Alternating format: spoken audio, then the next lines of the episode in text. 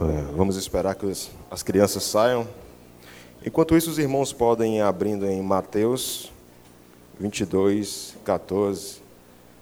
Graça e a paz do Senhor. Que o Senhor Deus possa nos ajudar nessa manhã. Que o Espírito Santo do Senhor possa iluminar os nossos olhos, os olhos do nosso, do nosso coração, da nossa mente. E que possamos glorificar o nome do Senhor Jesus que nós, pecadores, possamos ser confrontados e o nome do Senhor Jesus possa ser glorificado. Mateus 22, 14 somente.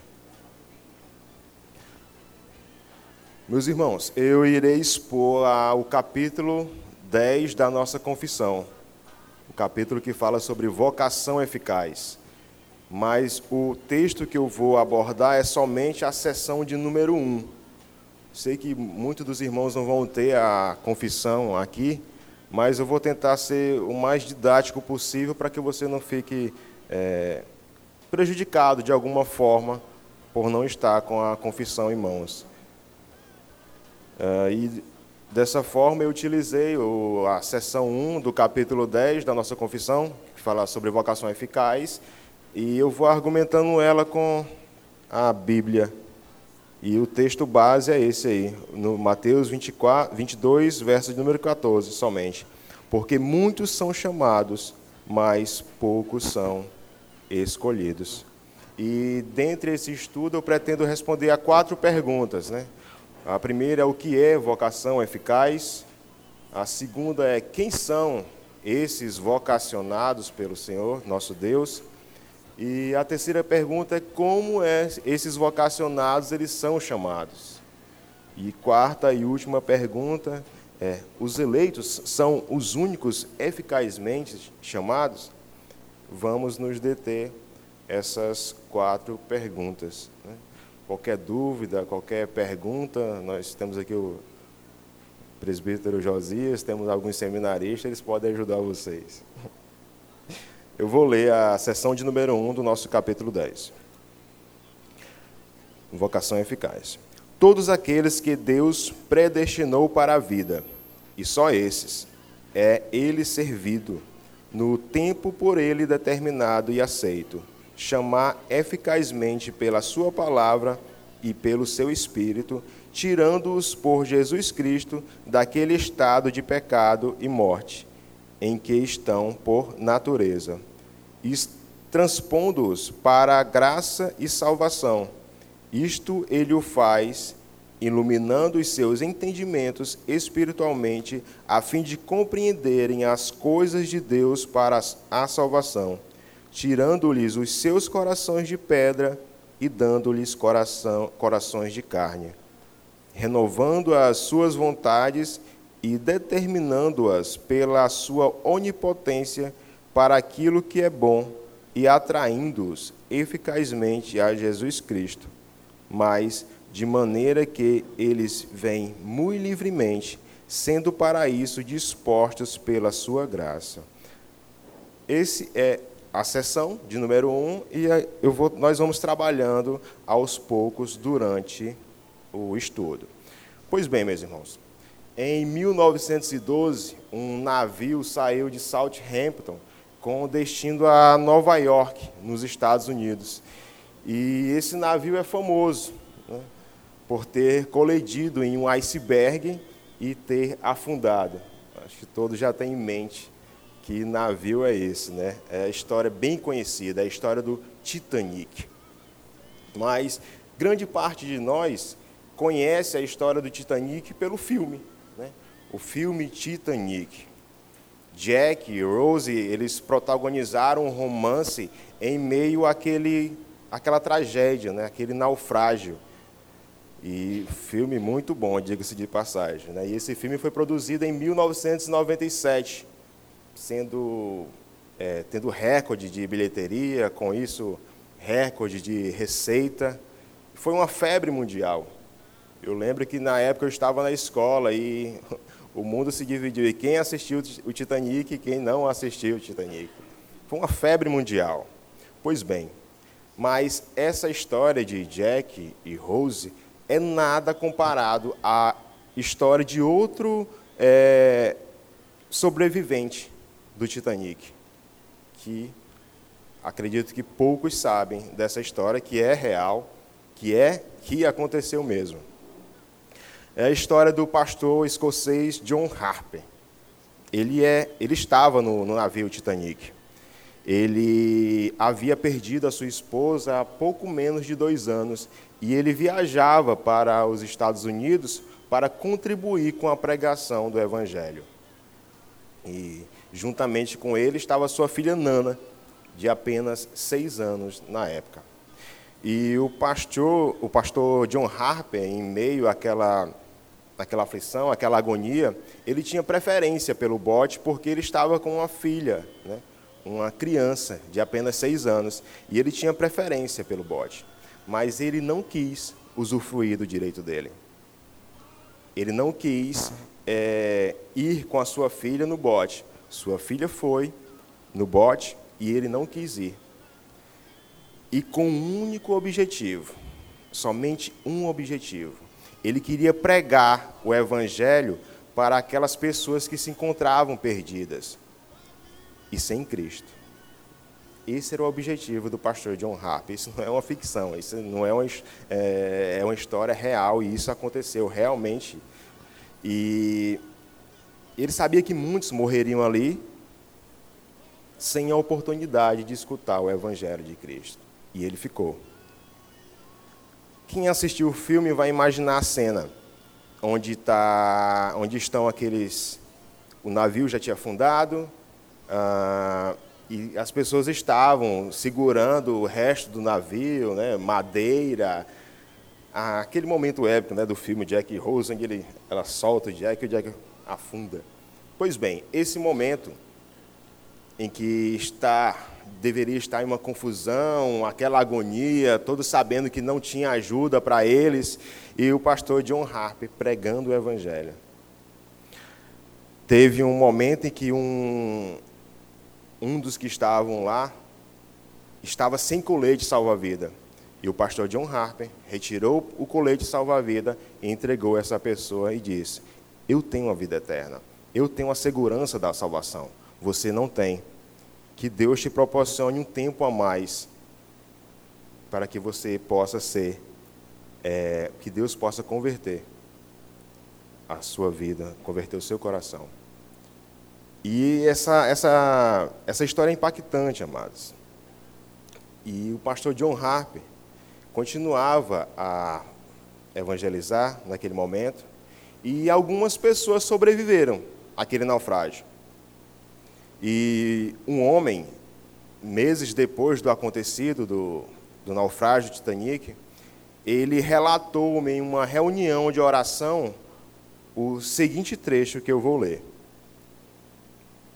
Então, soltando o pedaço de madeira, Harper afundou, e ali, sozinho na noite, tendo mais de três mil quilômetros de água abaixo de mim, eu confiei em Cristo como meu Salvador. Sou o último convertido de John Harper. Essa pessoa que sobreviveu estava prestes a morrer sem Cristo. O pastor John Harper morreu, né? Ele faleceu no naufrágio, mas ele conseguiu pregar o evangelho e só conseguiram o relato de um sobrevivente que foi é, alcançado por Cristo através do pastor John Harper. E Deus, em sua misericórdia, usou o pastor para que aquele homem conhecesse a Cristo e se reconciliasse com Deus. Cristo alcançou aquele homem e o seu chamado foi irresistível. O seu chamado foi eficaz. E, amados, se nós pararmos um pouco para pensar, se esse filme fosse colocado, é, se fosse produzido um filme em cima da história de John Harper, não teria o mesmo impacto que teve a história de Jack e Rose.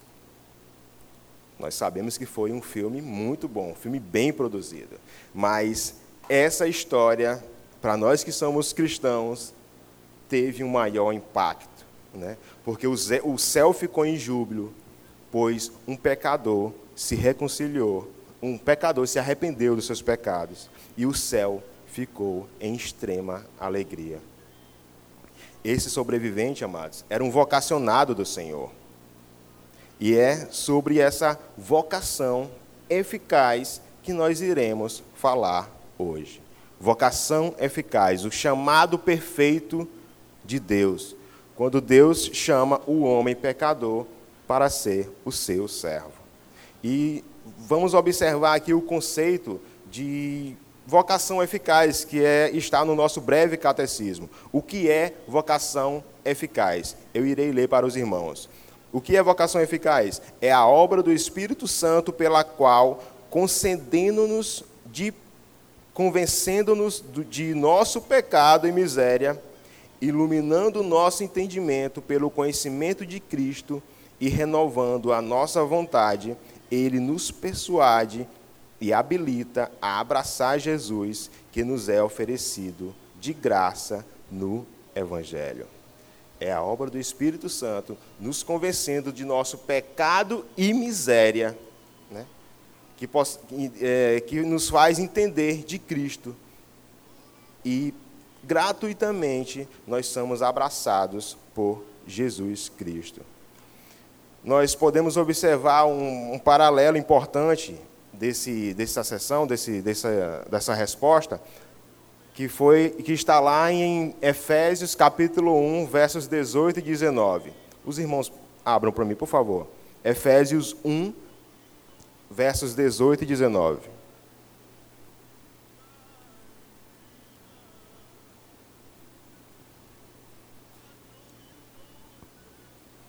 Carta de Paulo aos Efésios, capítulo 1, versos 18 e 19.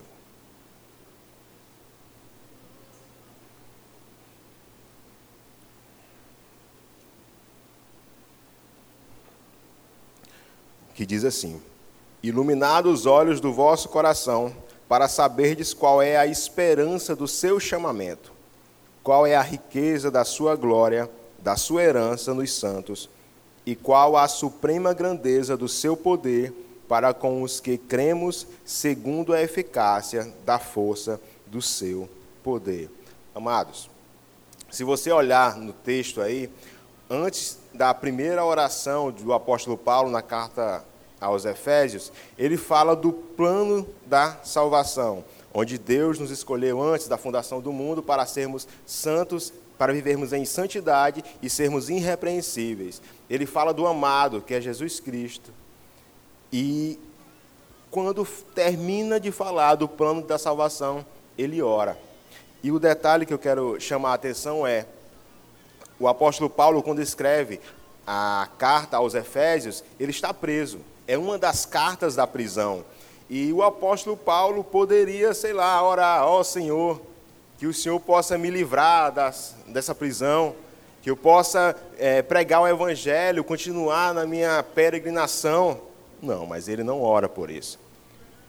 O apóstolo Paulo também não pede aos irmãos em Éfeso que eles possam orar e que ele possa ser liberto. Ele não ora. O apóstolo Paulo tinha mais algo mais urgente para, para orar. Ele ora para que Deus ilumine os olhos daquele povo, para que eles pudessem desfrutar do evangelho de Cristo. É algo mais urgente, amados. E quantas vezes nós não damos urgência para aqueles que estão próximo a nós? Muitas vezes oramos por coisas menos importantes orar para que Deus ilumine os olhos do vosso coração, dos nossos familiares, dos nossos vizinhos, daquele colega do trabalho, do colega da faculdade. Quanto tempo, amados, temos gastado orando por essas pessoas? Um dia oraram por mim, amados, para que Deus pudesse abrir os meus olhos. E Deus ouviu as orações dessas pessoas. E lembro de uma exposição em Gênesis 22, onde Abraão, levando Isaac para o sacrifício, e eu ímpio, na época, na época ficava me perguntando, Como é que pode? Como é que um, um pai vai levar um filho para o sacrifício? E eu ficava angustiado porque o pastor, à medida que ele ia fazendo a exposição, ele falava pausadamente e ficava. É, o termo não é enrolando, mas não sei se os irmãos estão entendendo. Ele ficava é, expondo a palavra e eu, ímpio, na época, eu não sabia se ele vai falar ou não, ele vai matar o filho ou não. E eu ficava naquela angústia. Mas quando Deus, amados, agiu de misericórdia com Isaac, eu me rendi aos pés de Cristo. Aquela pregação, Deus usou de uma forma tremenda em mim.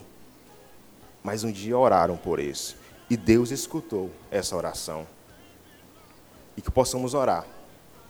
Orar por aqueles muitas vezes que a gente acha que não, não. Esse não tem jeito. Mas se você parar e olhar para o seu coração, você vai entender que você também não, teria jeito. E é pela graça e os méritos do nosso Senhor Jesus que você hoje pode estar aqui, escutando a palavra de Deus, louvando ao Senhor e agradecendo por tudo que Ele tem feito. E que possamos orar por essas pessoas. Nós não sabemos quem são os eleitos do Senhor. Não está escrito na testa das pessoas. Está eleito. Ah, esse eu vou evangelizar. Esse eu vou gastar meu tempo é, falando da palavra de Deus. Nós não conseguimos. Não conseguimos ver na testa de ninguém que essa pessoa é eleita. Mas, passando para outra pergunta: quem são os vocacionados? Quem são esses? Indo agora para a nossa sessão, né, que nós estamos estudando são todos aqueles que Deus predestinou para a vida. E só esses. É ele servindo, servido no tempo por ele determinado e aceito. É, são os, os vocacionados são os que Deus predestinou e os que são cham, chamados por Deus no tempo determinado e aceito por Deus. Essa é a doutrina da predestinação, né, amados? Que é doce na boca dos presbiterianos, de nós presbiterianos, onde Deus é, elege uns e reprova outros para a glória de Deus. Vamos é, entender um pouco mais desse chamado. Abra comigo em é, Atos 15. Atos, capítulo de número 15.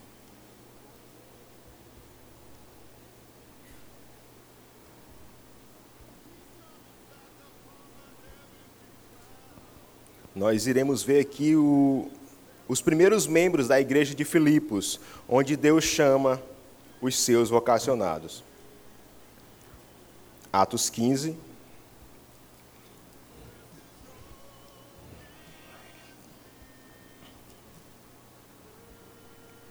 Me perdoe, amados, é Atos 16. Atos 16. Do verso de número 11 ao verso de número 15. Atos 16. Vou ler. Tendo, pois, navegado de Troade, seguimos em direitura a Samotrácia, no dia seguinte a Neápolis, e dali a Filipos, cidade da Macedônia, primeira do distrito e colônia. Nesta cidade permanecemos alguns dias. No sábado saímos da cidade para junto do rio, onde nos pareceu haver um lugar de oração e assentando-nos, falamos às mulheres que para ali tinham corrido. Certa mulher, chamada Lídia, da cidade de Tiatira, vendedora de púrpura, temente a Deus, nos escutava. O Senhor lhe abriu o coração para atender às coisas que Paulo dizia. Depois de ser batizada, ela e toda a sua casa nos rogou, dizendo: se julgais que eu sou fiel ao Senhor, entrai em minha casa e aí ficai. E nos constrangeu a isso. Lídia escutava a palavra do Senhor e Deus abriu o seu coração. Lídia escutava o que os apóstolos, o que Paulo pregava e Deus o chamou para ser serva do Senhor. Lígia era uma vocacionada.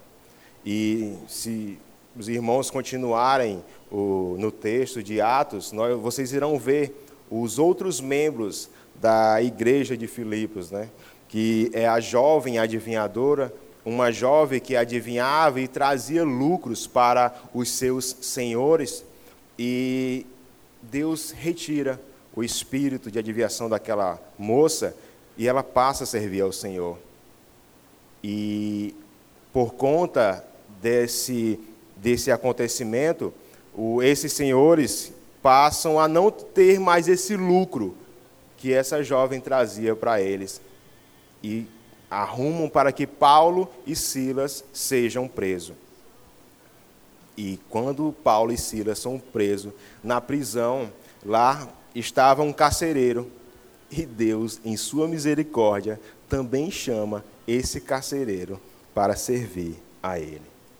Esses são os vocacionados do Senhor. Deus chama esse povo, né? Esse é o início da igreja de Filipos, né? De, de onde depois Paulo vai escrever a carta para eles, a carta de Paulo aos filipenses. E continuando, amados, na nossa sessão, vejamos como Deus chama o seu povo, né?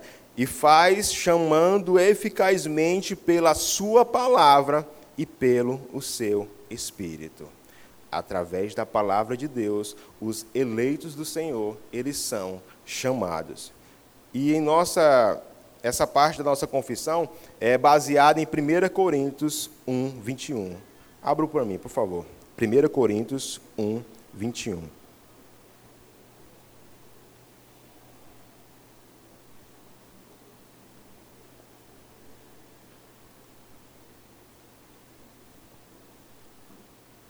1 Coríntios, capítulo de número 1, verso de número 21.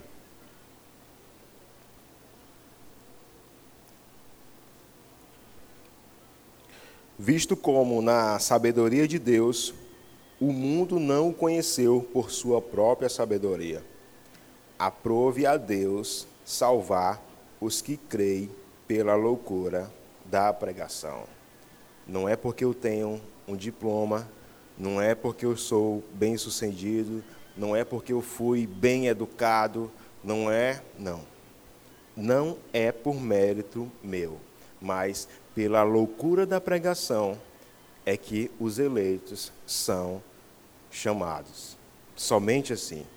E Spurgeon dizia logo a, a, após uma pregação o seguinte texto: Spurgeon pregava o evangelho, pregava em sua igreja, e após ele fazia, dizia da, da seguinte forma que eu vou falar agora. Já ouvimos o pregador que nos esclareceu a verdade contundente, mas precisamos de um mestre maior. Precisamos do trono eterno provindo. Precisamos da aplicação da obra de Deus somente. Amados, a palavra é exposta. Mas é o poder do Espírito Santo de Deus que opera no homem e o faz reconhecer a Cristo como seu Senhor e Salvador. O pregador, ele não tem esse poder. O pastor não tem esse poder. Nós não temos esse poder. Mas é, é Deus. É Deus que levanta os mortos. O pregador, ele prega a palavra do Senhor mas é Deus que levanta os mortos. Dessa forma, amados, não existe mérito do pregador, não existe mérito de quem está ouvindo.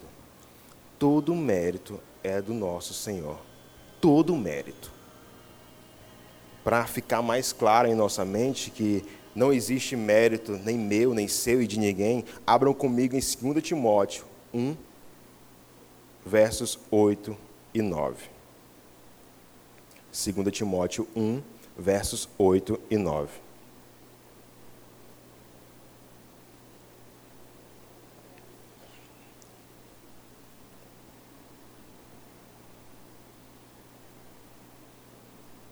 O texto diz assim: Não te envergonhes, portanto, do testemunho de nosso Senhor, nem do seu, nem do seu encarcerado, que sou eu.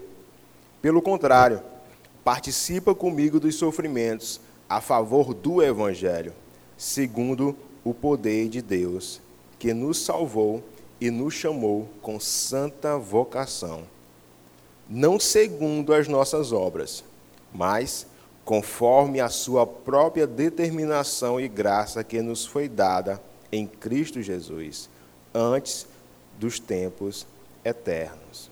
Amados, não é por nossas obras, é pela obra de Cristo Jesus. Que vamos destacar o que nos salvou e nos chamou com santa vocação, não segundo as nossas obras, mas conforme a própria determinação e graça que nos foi dada em Cristo Jesus antes dos tempos eternos. Não existe mérito seu. Nada, nada é mérito seu. Se você está aqui hoje, é grato graças a Deus. Nada. Nada é por você, não foi mérito seu.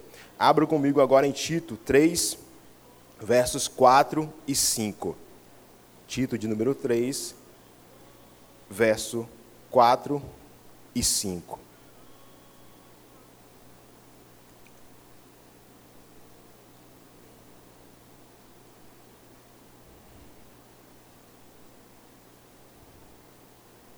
Diz assim: Quando, porém, se manifestou a benignidade de Deus, nosso Salvador, e o seu amor para com todos, não por obras de justiças praticadas por nós, mas segundo sua misericórdia, ele nos salvou mediante o lavar regenerador e renovador do Espírito Santo de Deus. Os textos são bem claros, amados. Não existe mérito nosso. Isso tudo é um presente de Deus, é dádiva de Deus. Até a nossa fé é algo dado por Deus. Como diz em Efésios 2:8, porque pela graça sois salvos mediante a fé. E isto não vem de vós, é dom de Deus, é um presente de Deus. Deus te dá essa bênção. Em Romanos 9, 13, diz, 9, de 11 a 13, diz: E não eram os gêmeos nascidos, nem tinham praticado o bem e o mal, para que o propósito de Deus quanto à eleição prevalecesse, não por obras, mas por aqueles que chama, já fora dito a ela: O mais velho será servo do mais moço, como está escrito: Amei Jacó, porém me aborreci de Esaú não é por suas obras. Não é porque você tem um rostinho bonito. Não é porque você se acha melhor. Não. É mérito de Deus. É Ele que escolhe. É mérito de Jesus Cristo. E é Deus que escolhe. Eles não eram nascidos. E Deus escolhe um e outro não. E fazendo uma aplicação a esse texto, amados, é incrível como ah, como nós, muitas vezes, né, nós que somos reformados, nós dizemos nós somos reformados, nós batemos no peito por isso, e tratamos aqueles irmãos que têm pouco entendimento como se nós fôssemos de uma raça diferenciada. Deixe-me explicar melhor. Quando zombamos, muitas vezes, daqueles que têm, entendem pouco a doutrina bíblica, zombamos, nós rimos, fazendo chacotas. Mas tudo é graça de Deus. Tudo que eu sei foi Deus que me deu. O entendimento foi Deus que me deu. Aí eu zombo do meu irmão.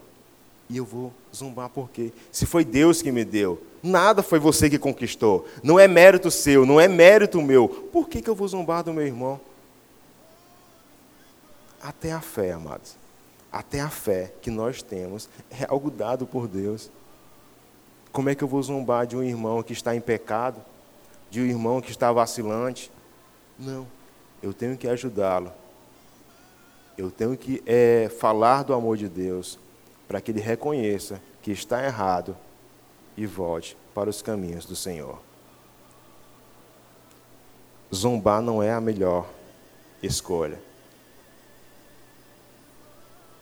É algo dado por Deus, amado.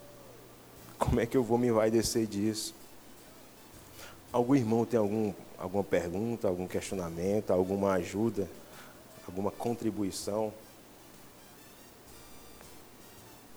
Se não, vamos continuar. Ou está todo mundo entendendo, ou está todo mundo não entendendo. Mas, enfim.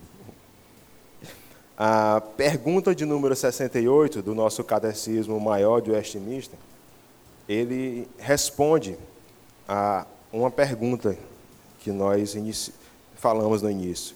Os eleitos são os únicos eficazmente chamados? E aí a resposta. Todos os eleitos, e somente eles, são eficazmente chamados ainda que outros possam ser e muitas vezes são exteriormente chamados pelo ministério da palavra, tendo algumas operações comuns do espírito. Contudo, por sua negligência e desprezo voluntário da graça que é oferecida, são justamente deixados na sua incredulidade e nunca vão sinceramente a Jesus Cristo. Essa pergunta né, responde àquelas pessoas que convivem com a gente, muitas vezes professam sua fé, participam da mesa do Senhor conosco e de uma hora para outra deixam os caminhos do Senhor. Eles nunca foram sinceros a Cristo. Eles não são eleitos.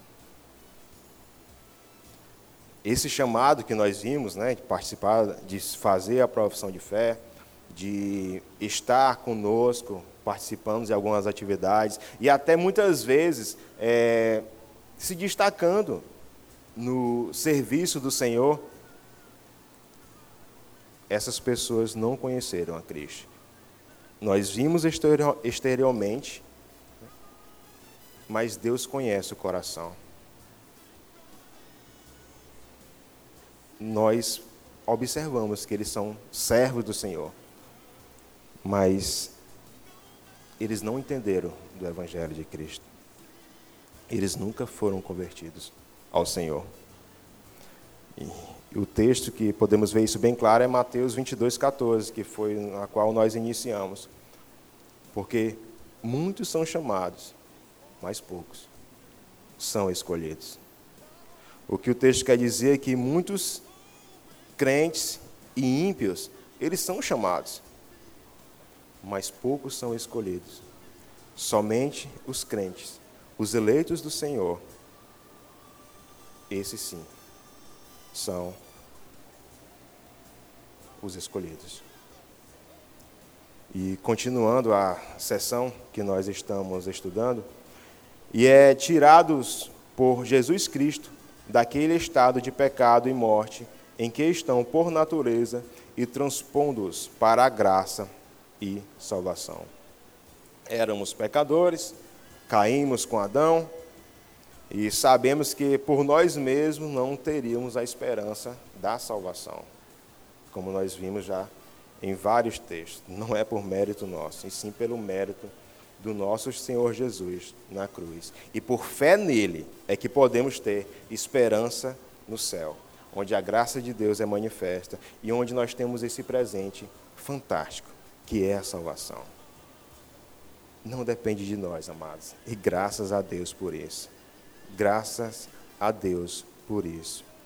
E que Deus, amado, em Sua misericórdia, possa nos ajudar a pregar o Evangelho para os nossos filhos, pregar o Evangelho para os nossos colegas de trabalho, de faculdade, os nossos vizinhos, que possamos levar o Evangelho a essas pessoas.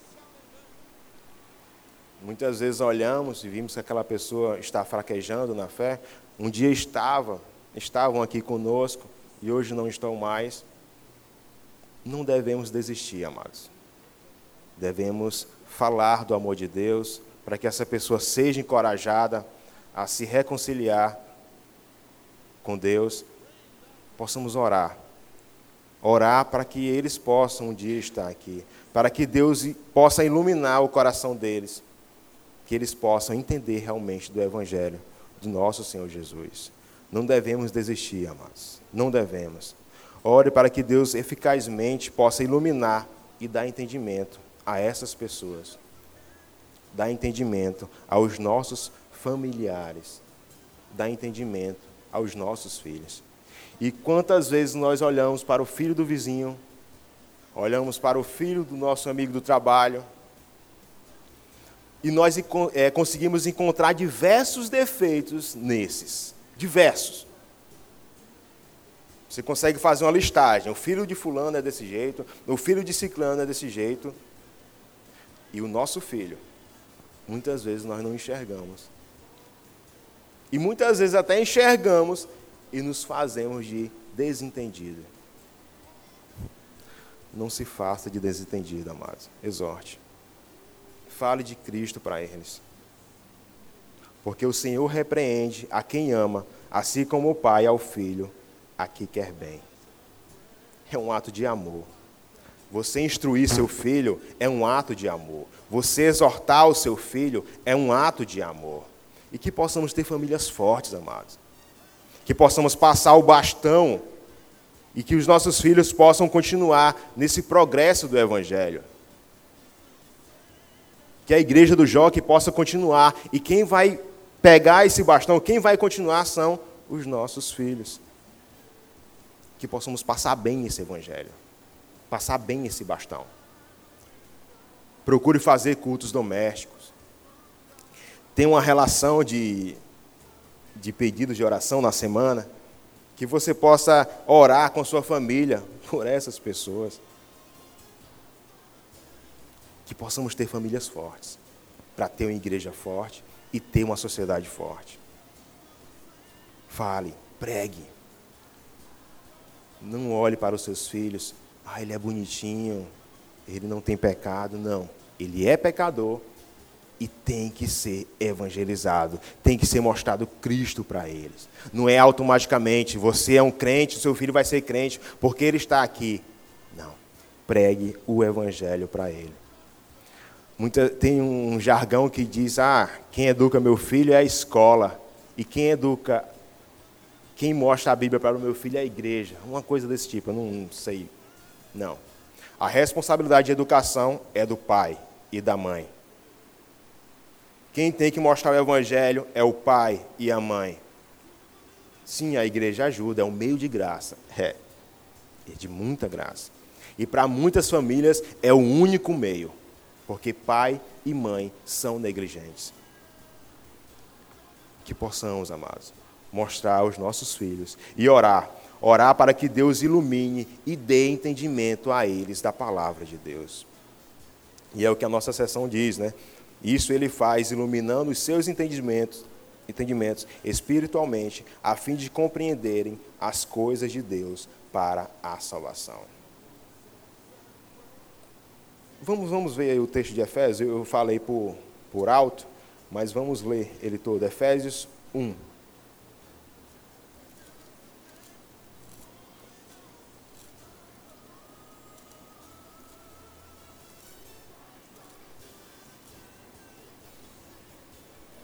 Efésios 1, do verso de número 3 ao 14.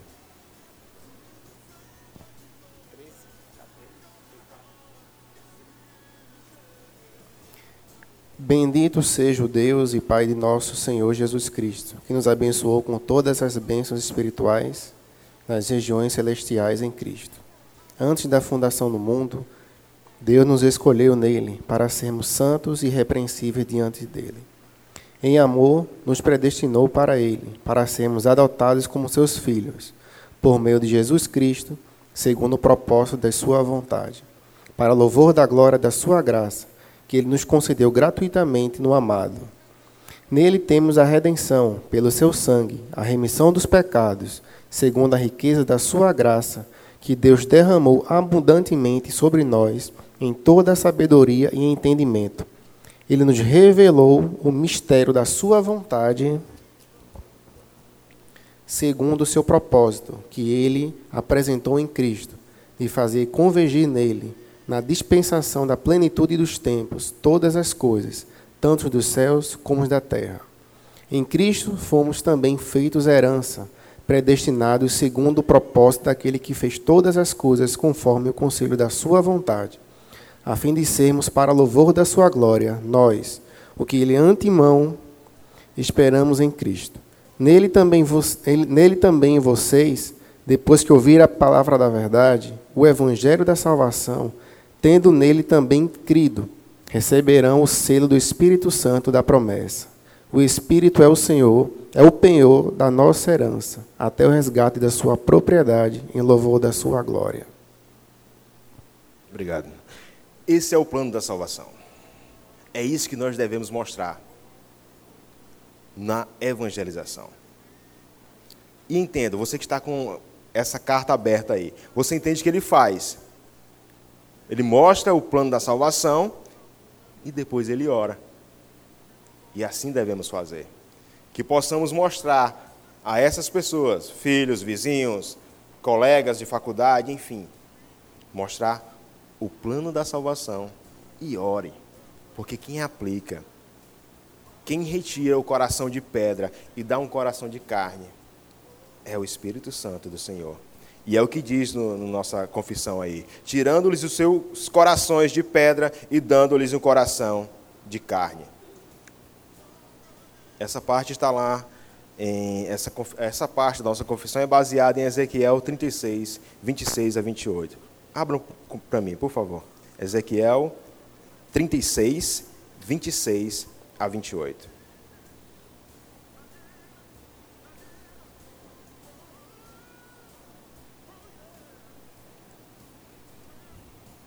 Ezequiel 36, do verso de número 26 ao verso de número 28, que diz assim: Dar-vos-ei coração novo, e porei dentro de vós espírito novo. Tirarei de vós o coração de pedra e vos darei coração de carne. Porei dentro de vós o meu espírito e farei que andeis nos meus estatutos, guardeis os meus juízos e os observeis.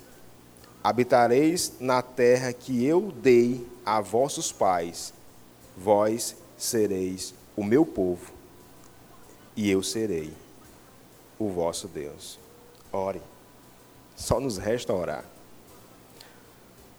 Ore porque sabemos que existe um Deus que está a nos escutar. Ele está a nos ouvir. Ore. O nosso Deus vive. Ele é onipotente, onisciente. E Ele escuta as suas orações. Não jogue essas pessoas no inferno pregue o Evangelho. Orem por elas. E chegando a caminhando para o fim, vou fazer um resumo então do que nós vimos aqui. Que a vocação eficaz é para os eleitos. E no tempo determinado, eles serão chamados por Deus. E através da pregação. Cristo é exaltado e o pecador confrontado. E esse pecado né, é confessado e esse pecador se rende aos pés do nosso Senhor. Mas nós não sabemos quem são os eleitos. Como eu falei, não está escrito na testa deles. Que possamos pregar. Nós sabemos que muitos são chamados, poucos são escolhidos, mas não temos o poder de saber, porque nós vemos o exterior, mas é Deus que vê o coração do homem. Amém. Algum irmão tem alguma pergunta, alguma. O presbítero Almero está aqui para responder.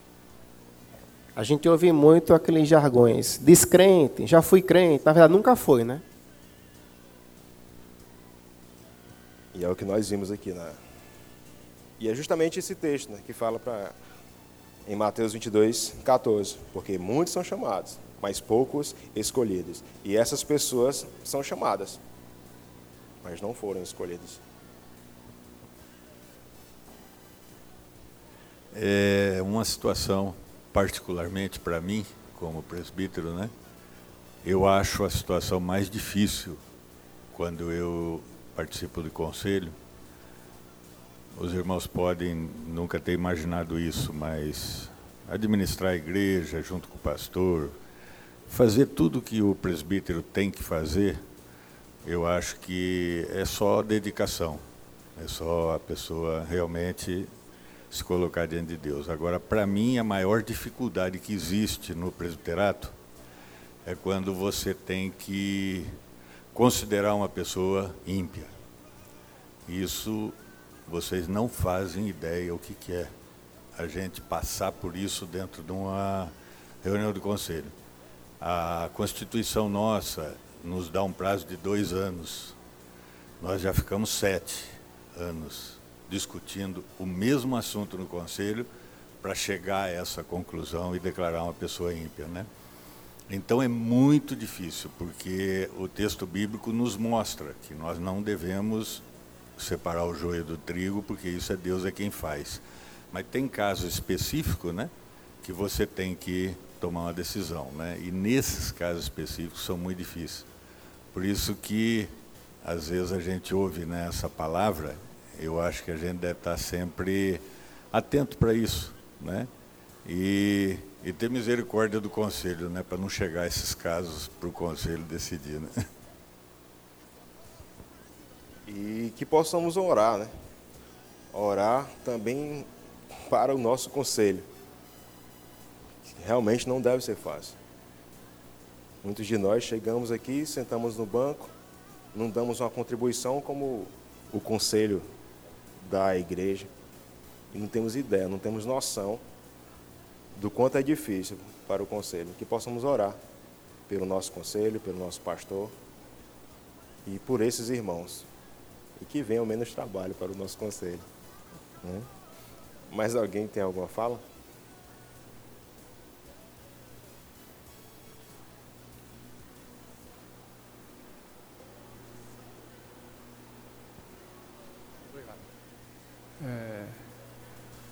É, com relação a, ao texto bíblico, lá em Hebreus 10, 25.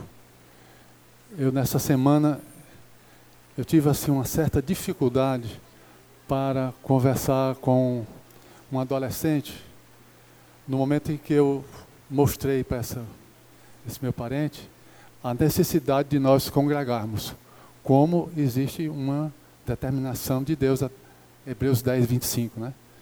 Então, eu falei, colo, é, tendo como base a palavra de Deus, mas não consegui ver outros textos que mostram que é como se fosse uma, um mandamento, uma, uma ordenança de Deus com relação às pessoas que não vão à igreja. Aí a resposta que, ela, que essa pessoa me desse, eu posso me comunicar com Deus na minha casa. Eu disse, tudo bem. Como também você tem a, a a ordem de Deus no sentido de nós nos congregarmos.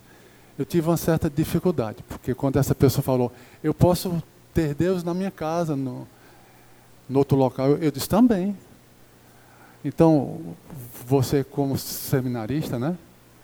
É, qual seria um outro texto que eu poderia ter mostrado para essa pessoa como forma de ser de forma contundente de cabeça eu não vou ter para o senhor, mas no final aqui a gente vai conversar e eu vou dizer para o senhor. Mas em relação a, a falar e as pessoas não escutarem, não vai faltar a oportunidade que, que isso vai acontecer. Né? Não vai faltar que pessoas não vão nos escutar.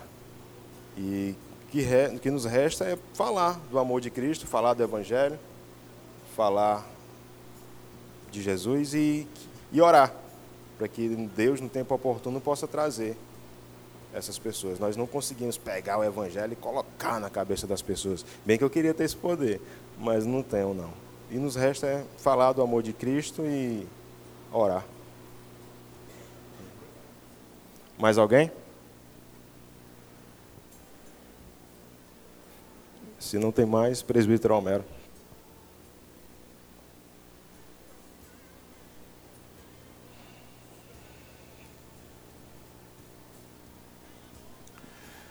Estaremos então à noite aqui nos reunindo